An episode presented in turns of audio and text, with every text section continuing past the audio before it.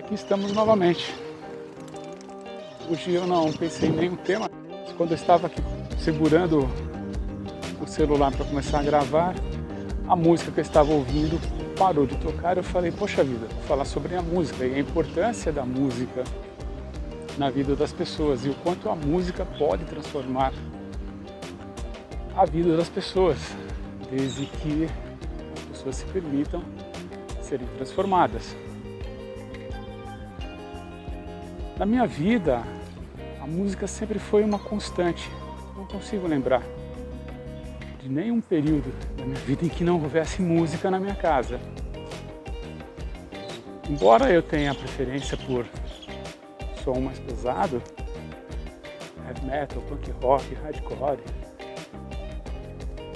mas eu ouço praticamente todo tipo de música e cresci ouvindo todo tipo de música. O meu pai tinha escola de samba, acredite. Então, de Martinho da Vila a Clara Nunes, dependendo da sua idade, você nem sabe quem são esses, mas muitos outros, Bezerra da Silva, nossa, como eu vi esses caras e vários outros, do samba, do pagode, do sertanejo, sertanejo raiz, com Tonico Tinoco, Léo Canhoto e Robertinho. Eu lembro de uma capa do Léo Canhoto e Robertinho, onde tinha os dois cantores assim na capa, um vestido como um índio, acredito, um índio meio faroeste, e tinha uma arma assim. Eu lembro que na minha imaginação eu recortei a capa do disco do meu pai para que para usar aquele aquele revólver assim na cintura. Era uma coisa minúscula capa de disco, imagine você a proporção. Mas no meu mundo, no meu mundo imaginário, uma criança com 5, 6 anos, aquilo era um grande de um revólver, né? Eu tinha o revólver de espoleta, sempre tive as metralhadoras. Estamos falando de 1975 onde não tinham ainda colocado todos esses conceitos a respeito de armas. Enfim, isso também não é assunto para esse podcast. Pode ser para outro. Mas, só para você ter ideia de quão longe a música fez parte da minha vida. O pai ouvia orquestra, Reconif. Esses dias aqui me peguei procurando no YouTube um pouco mais sobre Reconif. Falar para você a verdade, eu não apreciava tanto essas músicas na, na época. Mas me surpreende quando ouço alguma música antiga, alguma música sertaneja, orquestrada, viola, samba, pagode. Eu conheço praticamente todas as letras. então os ritmos, sei cantar. A minha mãe, ela gostava muito de forró. Ela gosta muito de forró. Ela sempre falou que ela dançava forró com meu avô. Eu estou contextualizando para você, para você ver a importância da música na vida da pessoa. E com uns 11 anos de idade, o meu pai queria que eu tocasse viola. Eu falei, não, viola não, quero tocar bateria. Ele falou, bateria não vou te dar, se você quiser é viola. E aí eu não toquei nada, simplesmente. Porém, com 15 anos, eu falei para ele, pai, agora eu quero tocar violão. Eu quero tocar, tocar guitarra e ter uma banda de rock. Vou ser guitarrista de rock. Aí ele falou, se você tocar para mim o menino da porteira, eu te dou uma guitarra. Ha! Dois dias depois estava o Titão lá, tocando o menino da porteira num violão emprestado, numa corda só. E ele não me deu a guitarra, né? Demorou um tempão para me dar a guitarra. Até ele ver que realmente eu estava aprendendo. Mas passou o tempo ele me deu a guitarra. Só que antes mesmo que ele pudesse ter me dado uma guitarra, eu já tinha, eu já trabalhava com 15, 16 anos. Eu já comprei a minha própria guitarra. E aí fiquei com duas. Eu vou interromper porque tem um cachorro latindo bem aqui. Eu mudei o horário da caminhada. Tem mais cachorro latindo hoje enfim. Então com 15, 16 anos eu já tocava guitarra, tive minhas bandas, bandas de punk, bandas de hardcore, banda de rock, tocava rock nacional. Aos 18 anos eu sofri um acidente muito grave, tive a mão direita totalmente esmagada, na véspera de um show que nós iríamos fazer no Teatro de Arena, em Americana. Já havíamos tocado num protesto fora Sarney. Poxa, mas hoje tá chato de cachorro, hein? Já havíamos tocado num protesto fora Sarney, um movimento de rock com várias bandas da região do interior de São Paulo, tocando em Americana, junto com a União Municipal dos Estudantes Secundaristas. Foi muito bacana, um período muito legal até eu sofrer um acidente. E aí o médico falou para mim que eu não iria mais tocar né? E que a chance de amputar a minha mão seria muito grande. Pois bem, alguns meses depois, várias cirurgias, eu deitava, colocava o violão deitado no meu colo e conseguia mexer somente o dedão. Não foi amputada a mão, mas ela ficou totalmente desmanchada, distorcida, quebrada, desconfigurada. E o dedão era o único movimento que eu tinha. E eu comecei a tocar violão com o dedão, uma paleta de viola. A minha mãe ficou doida na época. Ela falou com o médico, o cirurgião, e ele falou para ela, olha, se ele está conseguindo tocar, deixa, isso vai ajudar no movimento de fisioterapia. Ah, um ano depois eu já estava tocando de novo nas bandas. Nós tínhamos as bandas como Elo Voadores, Código Penal, Rest in Peace. Enfim, foram anos de muitas histórias relacionadas à música. Quando eu fui para São Paulo fazer a faculdade de arquitetura, eu ouvia sempre muitas músicas e o que eu quero trazer para você é que no meu cenário de comunicação, na, minha, na construção da minha vida dentro da comunicação, no jornalismo, na escrita, no fotojornalismo, na fotografia, na publicidade, no marketing, na arquitetura, eu não consigo imaginar a minha linha do tempo sem a presença da música, sem a música estar presente na minha vida. Lembro quando em 2000 e pouco, alguma coisa assim, começaram, começou um movimento de samba rock, né? Cara, em 88 nós tocávamos no pai dos amigos dele com a escola de samba e a gente colocava distorção junto para tocar junto com a bateria da escola de samba. Já colocava um som pesado junto.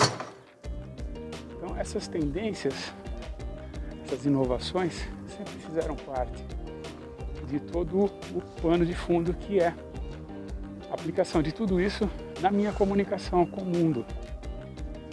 Imagino a minha vida como um grande palco, onde eu tive a oportunidade de ter diversos papéis, e esses papéis sempre foram pautados com fundo musical.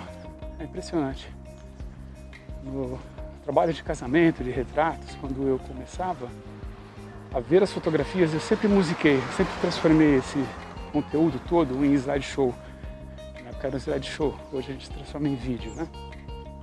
Isso sempre foi muito forte. E por quê?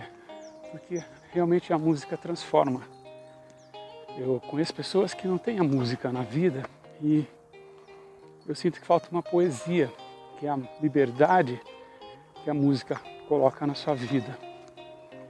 Quando você se permite viver uma poesia musicada e aplicar essa poesia em tudo que você faz, tudo se transforma. Você pode se perguntar, né, mas Titão, por que, que você nunca viveu da música? eu tinha outras coisas para fazer além da música. Ela sempre fez parte, sempre, simplesmente ela sempre fez parte. Ela não era, mesmo quando eu tinha banda, o, o cenário principal não era banda, sempre fiz outras coisas relacionadas à arte, à construção da imagem, o relacionamento da imagem com a música. Embora nós tenha meu irmão, nós temos família, na família outras pessoas que são músicos. O meu irmão é músico de orquestra, toca lindamente, um instrumento que não é tão comum de ser tocado. Ele é trompista e orquestra, jazz sinfônica, essas coisas todas da música clássica. E isso abre muito leque para que a gente possa ter um diálogo também musicado na nossa família. E o mesmo aconteceu com os meus filhos, na criação dos meus filhos. Meus filhos crescerão ouvindo ACDC, Ramones, Twisted Sister, ouvindo música clássica. Pequenininhos eu colocava eles no Fusca e a gente saía pela estrada, pegando uma estrada aqui, ouvindo ACDC. e aí eles foram apresentando aos poucos as músicas que eles desenvolveram também suas particularidades, seus gostos musicais, né? O menino ele tem hoje ele ouve um de trap, a menina gosta de sertanejo, muito sertanejo.